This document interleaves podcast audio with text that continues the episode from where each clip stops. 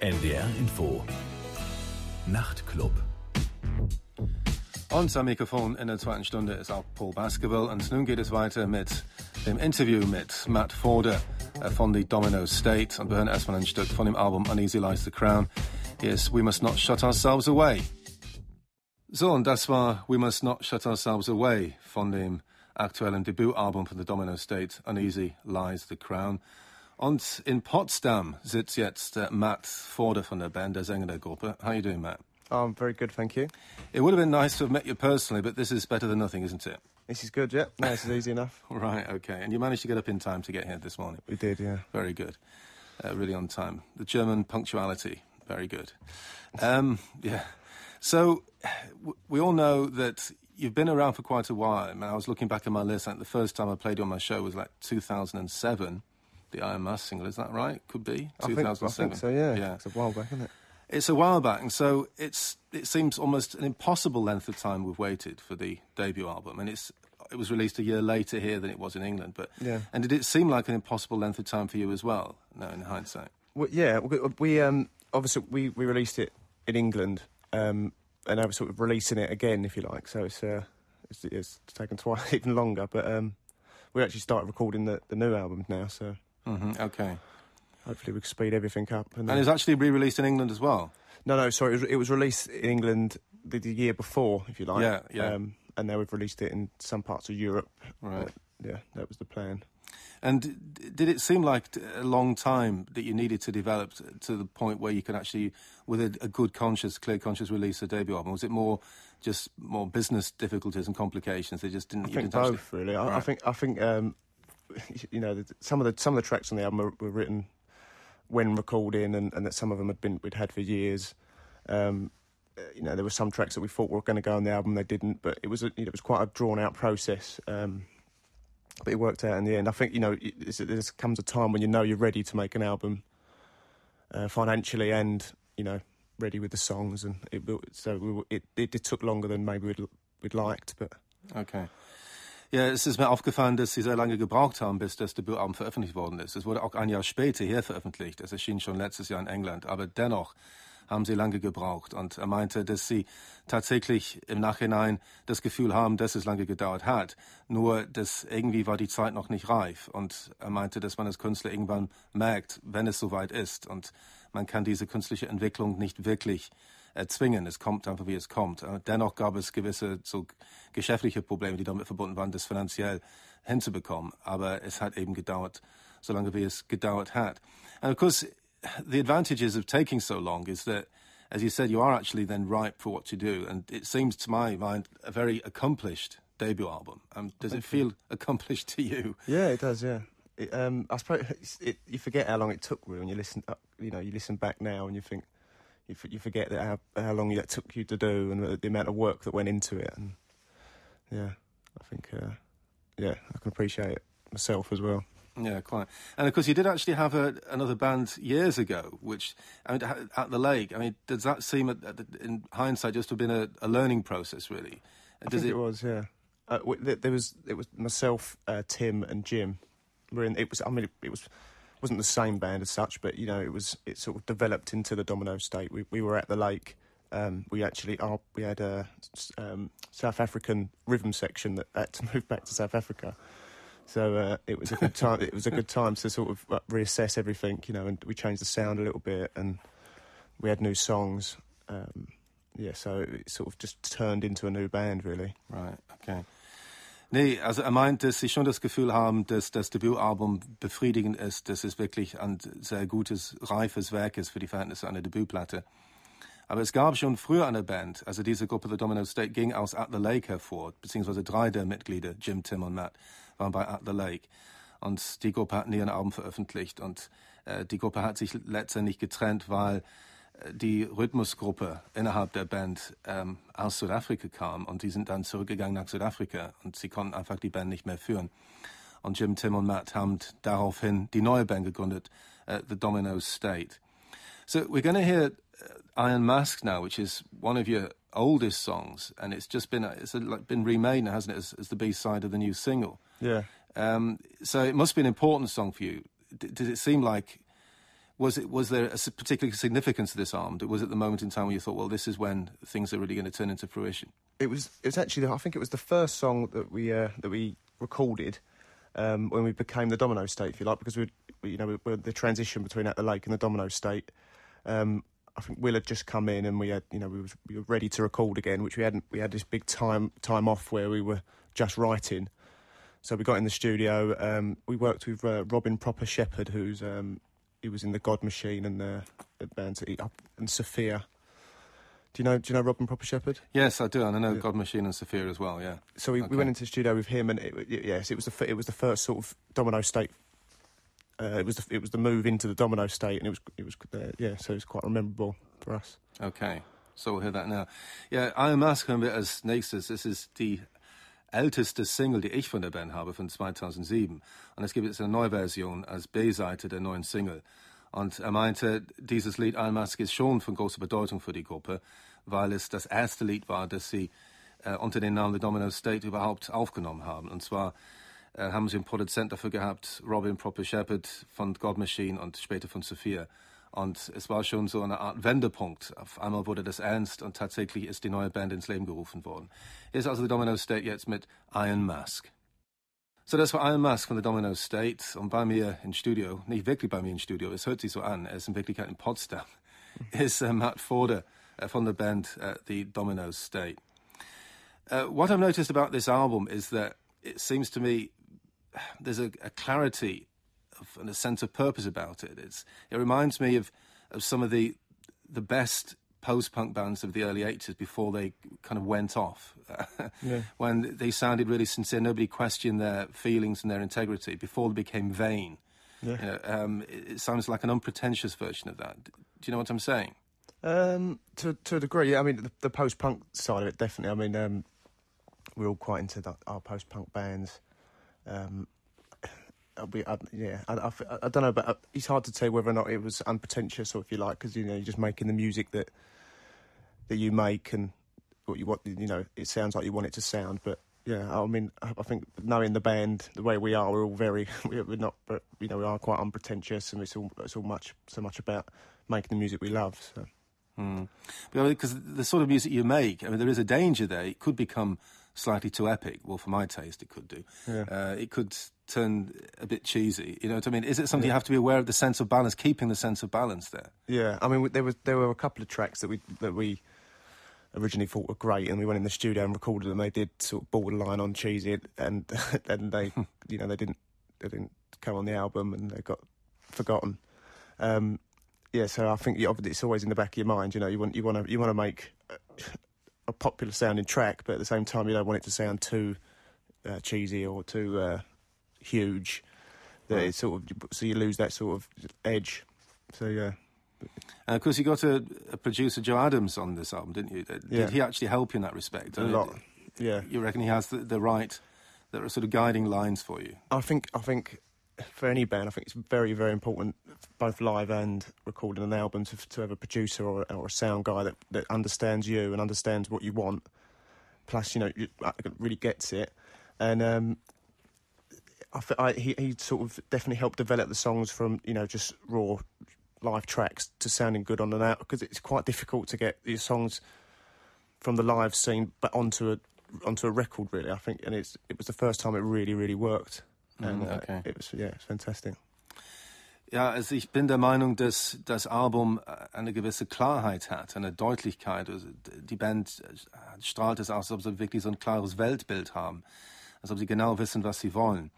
Und es ist schon Musik, die ein bisschen episch klingen könnte oder ein bisschen pompös und aufgeblasen klingen könnte, wenn sie es verkehrt anpacken würden. Also es eine Gratwanderung. Und er meinte, sie war sich sehr bewusst darüber, dass es wichtig war, dass sie bodenständig bleiben, dass der Klang unaffektiert bleibt. Und er denkt, dass es ihnen schon ganz gut gelungen ist. Es gab ein paar Songs, bei denen es problematisch war, die sie dann weggelassen haben, weil sie tatsächlich irgendwie zu dick aufgetragen geklungen haben. Aber er meinte auch, dass der Produzent Joe Adams sehr geholfen hat. Er ist ein ziemlich renommierter Produzent, hat auch mit Depeche Mode und Grindeman gearbeitet unter anderem. Und er meinte, dass ihm sehr geholfen hat, weil er viel Erfahrung hat und er hat schon erkannt, in welche Richtung die Band gehen wollte und wie weit die Band gehen wollte, also was die Produktion betrifft. Und äh, sie sind sehr zufrieden mit dem Ergebnis. Und jetzt hören wir noch ein Stück von dem Album Uneasy Lies the Crown von the Domino State. Einer der ersten Singles von dem Album ist What's the Question.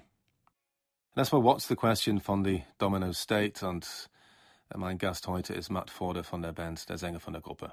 You know, shoegaze is a word which is tends to be used, overused. I think it's an overused word in in modern music. Mm. Um, but I mean, do you actually feel that it's an important component of what you do? Also, emotionally, in a sense. I mean, uh, is it not just, a, or do you just think, oh well, it's just nice to have a few a few guitar pedals every now and then? I, I think, I mean, the, the shoegaze bands that you know we all like. I think like Ride and My Bloody Valentine. That, that we are into those bands, and it would tend to we tend to be a slightly more poppy than than a lot of those bands. Um, but it, it, there is an element of yeah, the effects, the guitars, and I mean we're not we're not a shoegaze band, but we do have shoegaze elements to our music, and you know, and a, and a little bit of an influence from those sort of bands. But yeah, it's it's not a major major part of what we do, I don't think. But mm-hmm. we just we don't need to avoid it if you like. But it's important for you to actually keep this sense of of poppiness as well, to actually keep a, a, a certain kind of light-footedness to what you do, in a sense. It, it, that's one thing I think that one of the main appeals of the album. It never sounds overly abrasive or overwrought. It doesn't actually get tiring at any time. I think that's, that's a good thing to hear. I mean, I, I, think it's more of a. I think if you concentrate too much on what you want it to sound like, you, mm. you then sort of lose the song. You got to remember uh, deep down it is it's a song, you know, and then does the sort of sounds come after almost. Um, and we, we because of the, the post punk and the shoegaze influence that we're all in, I think they then become, you know, they take shape in the of with the edge of shoegaze post punk, but it's more we just like to concentrate on the songs, make sure you know, make sure the songs are great first, and then put on the effects later. Well, yeah, uh, yeah. I mean, because I mean, I'm sure there's some bands that you know that it's very much about the sound, um, and it works. It works for them that way. You know, they get the sound first almost, and then the song, you know, comes out of the sound. But I think we work the other way. Mm-hmm. Okay. And what about the violin? Because you actually got a violin player permanently, haven't you now? Yeah, yeah, we have Kerry. And so you actually, do you always have her in mind when the songs are written, or is that like an afterthought? How are you actually going to build her into the arrangements? We didn't, obviously, for the for Uneasy the Crown, because well, most of the songs had already been written, and then mm. the violin parts were added after. Okay. But a lot of the stuff we're writing now for the for the new album, she's she's there when we're writing the tracks. Um, I mean, and a, a, couple of the tracks are quite a big feature, and um, you know, she's actually getting effects pedals and amps and, what, and all this sort of stuff now as well. So it's uh, oh, cool. Building it into yeah, it's a good uh, good addition to the to the sound. Does it make the sound the new sound more flamboyant? Probably does it as well. Do you think?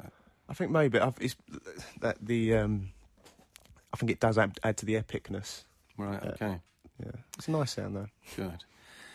Ja, ich meinte, dass, dass der Begriff Shoegazing wird eigentlich zu oft angewandt, meiner Ansicht nach. Also fast alle Bands gelten inzwischen als Shoegazes, also nur weil irgendwie gelegentlich ein paar äh, Gitarrenpedale, Effekte dann äh, eingesetzt werden. Und er meinte, er hat kein Problem damit, wenn äh, Leute äh, diese Band The Domino State of Shoegaze bezeichnet. Aber dennoch ist es nicht in erster Linie eine Shoegaze-Band. Er meinte, natürlich Post-Punk-Bands und Shoegazing-Bands haben sie durchaus geprägt und inspiriert. Und gerade was Shoegaze betrifft, Bands wie Ride und My Bloody Valentine.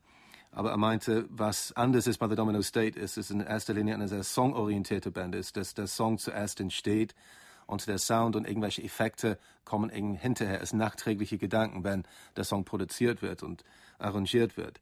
Und in erster Linie geht es um das Songwriting, das ist ihnen sehr, sehr wichtig. Und sie haben auch eine Frau, die Geige spielt jetzt. Also erstmal war sie nur irgendwie ähm, ab und zu mal mit äh, auf Tour und jetzt ist sie inzwischen ein festes Bandmitglied. Äh, Carrie heißt sie. Und sie wird in Zukunft dann auch eine viel größere Rolle spielen bei der Band. Und er meinte, dass die alten Songs sind nicht für Geige komponiert worden und äh, die Geigenparts sind dann nachträglich eingebaut worden. Aber was das neue Album betrifft, das sie jetzt schreiben, dann wird sie eine viel dominantere Rolle spielen. So we're going to hear another song from Uneasy Lies the Crown Pompeii, which I deliberately chose actually because it's a song which I haven't played yet for some reason. Right. And I do actually like it quite a lot, and I don't know why. I've never played it yet, so now's the chance to do it. But and is it an important song for you? I mean, obviously all the songs are important for you, but I mean, is there is there any particular reason this song could be important for you? Um, in terms of the, I mean, this is one of the sort of more laid back songs in the on the album, and it's well, and it's actually one of the more laid back songs in the live set as well, if you like. So it's quite important to the live set Mm-hmm. to you know to have your sort of ups and downs within the set. So it, it fits in quite nicely in, in that in that way. So that, that's certainly quite an important part Good. of Pompeii. So dieses Stück Pompeii habe ich tatsächlich noch nie in der Sendung gespielt und ich weiß eigentlich selber nicht, warum ich das noch nicht gemacht habe. Ich dachte, das wäre jetzt ein, ein guter Anlass, Pompeii, und meinte eben, dass das Lied für ihn auch wichtig ist und für die Band auch, weil es relativ entspanntes Stück ist und laid back, hat er gesagt, sagt man auch manchmal auf Deutsch. Und es ist ein sehr wichtiger Bestandteil äh, eines Live-Konzertes, weil das Lied weniger rigoros ist als viele anderen Songs und es ist einfach eine Gelegenheit für die Band und das Publikum, sich ein bisschen auszuruhen, ein bisschen durchzuatmen. Und es ist ein ganz wichtiger äh, Bestandteil ihres Konzertes. Hier ist jetzt Pompeii von der Domino State, von dem Album Uneasy Lies the Crown. So, das war der Domino State mit Pompeii und in Potsdam sitzt jetzt Matt Forder von der Band The Domino State und wir unterhalten uns gerade über seine Band. It's interesting with to my mind. I think I mentioned the word light-footedness when it comes down to the sound of the music. I mean, there's it's it's music which is easy on the ear. It's pleasant to listen to, although there's a lot of substance to it. But when it comes to the lyrics, the lyrics I think are often quite dark. There's a lot of sense of regret and loss that seem to be repeated on many occasions in the songs. Yeah. Songs, you know, words, lines like "Will you remember me when I'm gone?" and uh, it's not all that cheerful stuff. I mean, it, does it give you the opportunity just to have a bit of a moan when you write lyrics? I, mean, I think so. It's, it's what it's what comes out. If you like. I think obviously music is about emotion, and maybe obviously sometimes sadness could be it was a very big emotion, and you know can can come out in the songs. And I've actually got a friend that said to me the other day that I'm very chirpy and, and happy, and he couldn't believe it when he heard my records. He was like very different to me, maybe, but I don't know. Maybe in the music, different emotions maybe come out in the music. well, it's better than the other way around, isn't it? If you're really chirpy in the music and then really miserable Yeah, when you just walk around, yeah. So it won't be very popular. So it's best to have it that way around, yeah. Yeah. And just kind of the melancholic side, just to leave it to the to the artistic kind of streak, yeah. I think so. I Yeah. think so. Um, but I mean, it, it's interesting because nonetheless the music comes over as being very positive. I think, and it's strange really because the, the words seem to belie that in some way. But essentially, it seems very positive and, and wholesome in a way. I mean, wholesome sounds a bit like Cliff Richard. I'm not, you don't sound like Cliff Richard. No, big influence on us. But you know what I'm saying? You'd, um, it doesn't come over as, uh, as as sounding destructive in any in any way at all. Just the opposite. I think it, to have that sort of element of sadness, but there's light at the end of the tunnel type uh, scenario. I think is what we like to get across. Right. Okay. Maybe. Ja, ich meinte, dass die Texte teilweise ziemlich melancholisch sind und ziemlich düster zum Teil auch und handeln viel von äh, Verlust und von äh, Sachen im Leben bedauern und äh, ja, also jedenfalls nicht besonders heiter. Und obwohl die, die Musik an sich eigentlich sehr positiv wirkt auf mich und das hat er auch bestätigt. Er meinte auch, dass also seine Traurigkeit kommt in den Songs zum Vorschein. Er wundert sich manchmal selber drüber, aber es gibt immer so Licht am Ende des Tunnels, also was die Botschaft betrifft. Und deshalb ist es möglich, dass die Musik durchaus so eine positive Stimmung vermittelt und verbreitet. Und er meinte, ein Freund von ihm hat ihm nur vor kurzem gesagt, er versteht es überhaupt nicht, dass seine Texte so düster sind, weil er selber so ein heiterer Typ ist und das würde gar nicht passen. Und er wundert sich über sich selbst eigentlich. Er denkt, ähm, es muss irgendwie so eine düstere Seite sein zu seiner Persönlichkeit, zu der er eigentlich nur so eine Verbindung hat, wenn er sich wirklich hinsetzt, dann um Texte zu schreiben. And are all the lyrics written by you? Uh, Ninety-nine percent. I mean, there is, you know, there's sometimes an element of uh, Rich and James sometimes chip in and you know help out time to time. You know, because it's, it's quite difficult sometimes because we're, we're a band and it isn't all about me. Um, you know, some people have got their sort of feelings they want to put across in the music as well. So we do write together sometimes. Um, and it depends how the song was written. Sometimes we will write the song almost first, and then the sort of lyrics come after. Other times it will be the lyrics come first, and depends on how the song was built. But generally me, but there is some outside help from the others as well. Okay. But do the other guys in the band not necessarily have to feel that they know exactly what you're talking about when you're singing? They don't have to transport those emotions so authentically. I mean, do they actually worry about whether they actually uh, really can identify with what you're saying? Do you think that's just uh, just just down to your personality? You can just do your own thing and they play along more or less. Um, I think uh, there's. I think with me, I mean, obviously, I, am I'm the sing, I'm singing, and, and, and that's where my emotions coming out, and and that's what I'm that's my weapon, if you like. But I suppose if you're a drummer or if you're a guitarist, your your emotions in your guitar, and you, it, uh, yeah. So it's not that they don't want to concentrate on the lyrics, or the, it's more, you know, they've got their role where their emotion comes out in the in their sound, right, okay. and what they do. So they don't complain, sort of saying, "What's he moaning about now?" No, no not yet. Well, they don't say it to my face anyway. right, okay. Er meint, dass er den größten Teil der Texte schreibt. Also ich glaube, er hat gesagt 99 Prozent. Ab und zu mal sind es richtige Gruppenkompositionen, die Texte, aber selten.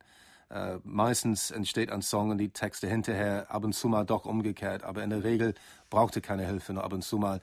Insofern ist es schon seine Gefühle, seine Emotionen, die in den Songs dargestellt werden. Und er meinte, dass die anderen Bandmitglieder gar keine Probleme haben, dass sie quasi seine Gefühle transportieren müssen mit ihren mit ihrer Instrumentierung. Er meinte, das passt schon. Sie konzentrieren sich auf ihre Rolle, auf ihre Arbeit.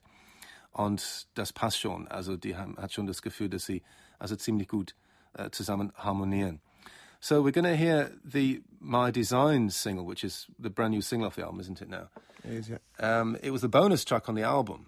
So, but you must have thought it was it's of, of, of high artistic merit if you're going to release it as a single as well. So people often put bonus tracks on because it's just like an outtake or something, don't they? But in this case, you must have uh, held the song in high regard.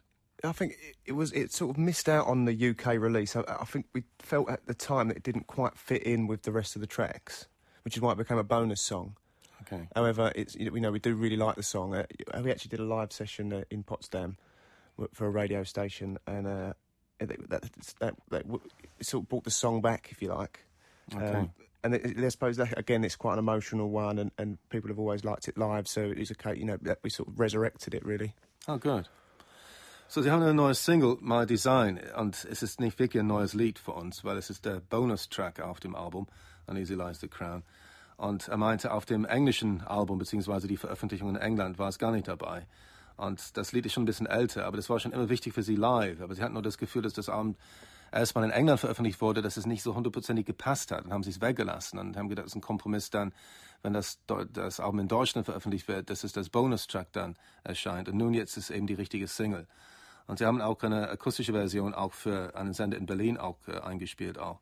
Und es ist ein Song, der ihnen schon ziemlich wichtig ist. Also My Design von The Domino State. So, das war The Domino State mit My Design. Of course, you're a singer first and foremost. Well, you don't actually play an instrument with your domino state, do you?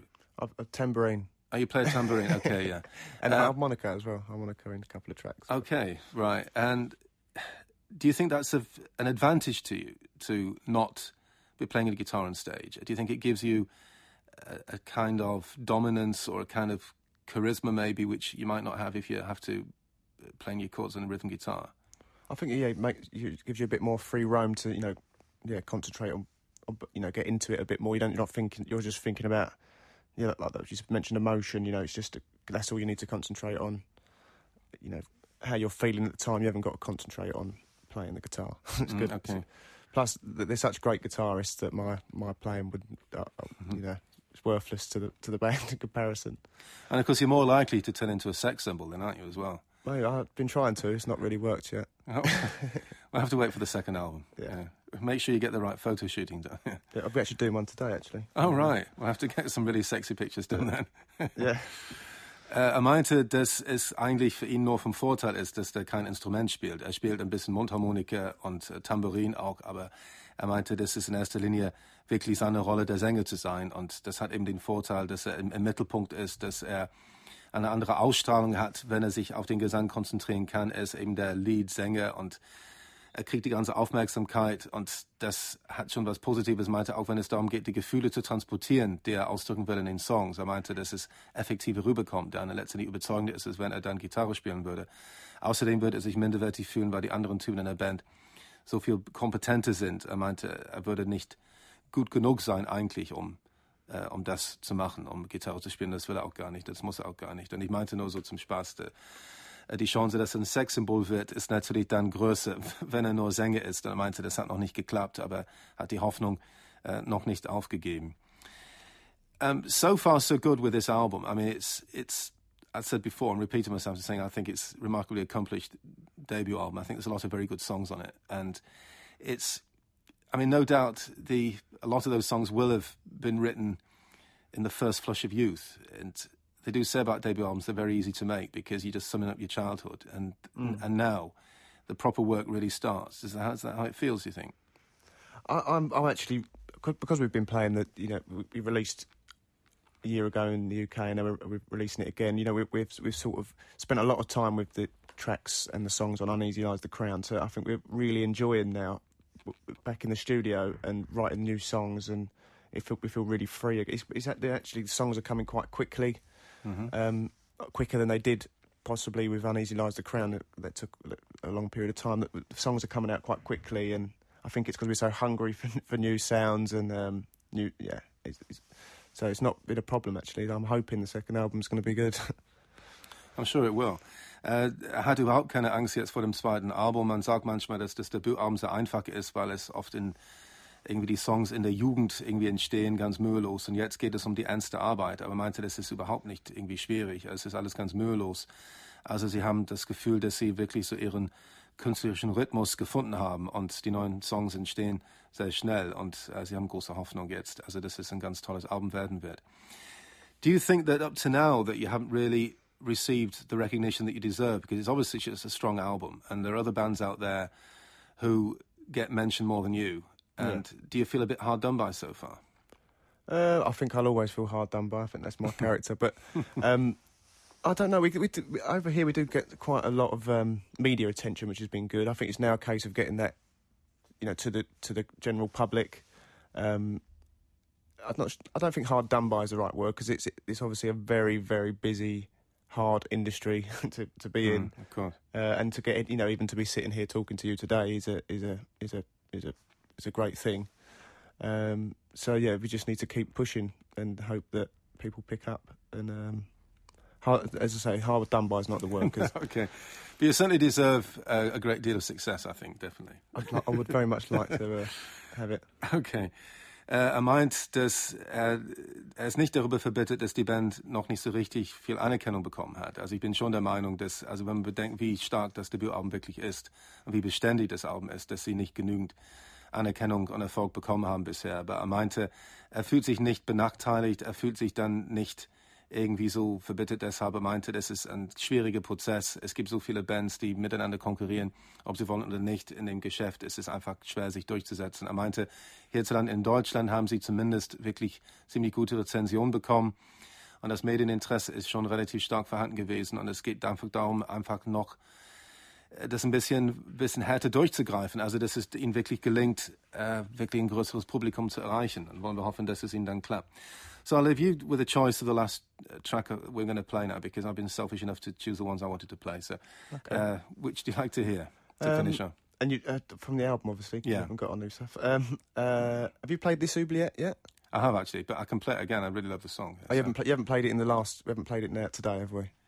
No. No, I, well, no, I haven't played it today. I, I, played it on my show on Saturday night, but it doesn't matter because this won't be going out until after my holiday. So. Oh right, okay. As, as I think on the album, I think that's probably my favourite track. I think this would be. It's funny because it wasn't my favourite track to begin with, uh, uh, but it turned out to be my favourite track after about a couple of months, which is strange. Really? So that's so that's a good choice to finish off. Well, thank you. Thanks very much for talking to me. Anyway, I appreciate that. Thanks for having me. And know you've gone to a lot of effort to actually get here in time and uh, so forth. And I wish you all the best with the, the rest of the tour. Thank you very much. And I really do hope to, to meet you in person next time you're in Hamburg. Yeah, we have, maybe do a little personal gig for you. We'll, we'll rock up somewhere. yeah, that would be cool. I would very much appreciate that. Cheers. Okay, cheers. Thank you.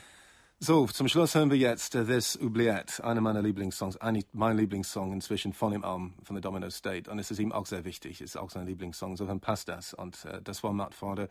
Er saß bei mir uh, nicht direkt im Studio, aber über Leitung direkt, also mit Potsdam verbunden. Und wir hören das Stück jetzt. und das war der Nachtclub mit Paul Baskerville. Ich wünsche euch eine gute Nacht. Tschüss. NDR Info Nachrichten